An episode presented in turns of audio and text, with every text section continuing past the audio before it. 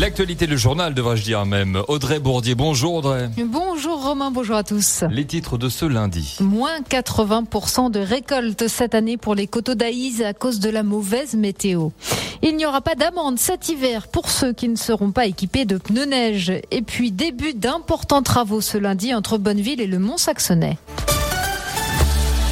Mais on commence avec l'Union européenne qui donne son feu vert pour la troisième dose de Pfizer. Oui, l'agence européenne du médicament vient d'approuver la mesure pour les plus de 18 ans, alors qu'elle était jusqu'à présent réservée aux personnes vulnérables.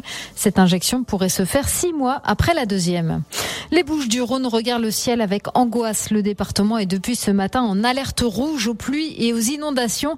Les parents ont été invités à venir chercher leurs enfants à l'école. Les habitants sont priés de rester chez eux. Si vous n'arrivez pas à accéder à votre Facebook, Instagram ou encore WhatsApp, vous n'êtes pas le seul. Une panne mondiale affecte en ce moment les réseaux sociaux. Et la météo qui s'est également euh, dégradée dans les deux Savoies. Et oui, pas d'alerte pour nous, mais des dégâts qui s'accumulent pour les agriculteurs. Sur les coteaux d'Aïs, les vignerons font les comptes. La famille Montessuie, qui vient de commencer les vendanges, enregistre déjà une baisse de 70% de sa récolte. Une situation qui n'est pas unique au vignoble, déplore Nicolas Montessuie, le dirigeant de l'exploitation de 8 hectares. Aujourd'hui, ben, on a parlé beaucoup du, du Covid, mais pour moi, euh, cette année est vraiment dramatique au niveau de l'agriculture. Euh, c'est pas que la vigne, hein, euh, les maïs, tout le monde a un petit bout de jardin aujourd'hui ou essaie de faire un, un petit bout de, de, potager et on se rend bien compte que, par exemple, au niveau des tomates, le mildiou, ça a été un, un ravage, mais il faut mettre ça à l'échelle de l'agriculture française. les récoltes sont très faibles. Donc euh, ce qui impacte forcément bah, ce qui est en train d'arriver, euh, la montée des prix par exemple du, du, blé qui va impacter sur la montée du, du prix des pâtes et ainsi de suite. Quoi.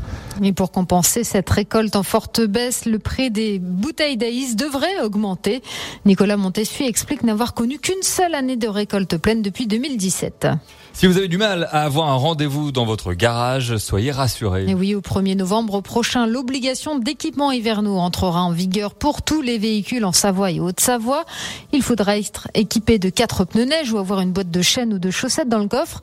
Depuis cette annonce, les garagistes sont pris d'assaut. Eh bien, le secrétaire d'État à la ruralité, Joël Giraud, a annoncé qu'une période de tolérance sera appliquée pendant un an. Au-delà, c'est une amende de 135 euros qui attendra les récalcitrants. Un vaste chantier a commencé ce matin du côté de Bonneville au niveau de Tué.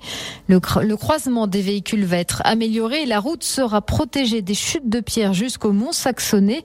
Une partie de la départementale 186 est fermée tout le temps. Une autre partie est fermée seulement en journée. Elle rouvre le soir et les week-ends et ce jusqu'au 10 novembre. Et la saison des prix Nobel a commencé. Et oui, ce matin, celui de médecine a été décerné à deux chercheurs américains pour leur découverte sur la façon dont le système nerveux ressent la température et le toucher. Des découvertes révolutionnaires pour beaucoup de spécialistes. Les autres prix Nobel et notamment de la paix seront décernés cette semaine. Merci Audrey. Le retour de l'info dans moins d'une demi-heure sur Radio Mont Blanc avec cette fois-ci Mathieu Bellisario.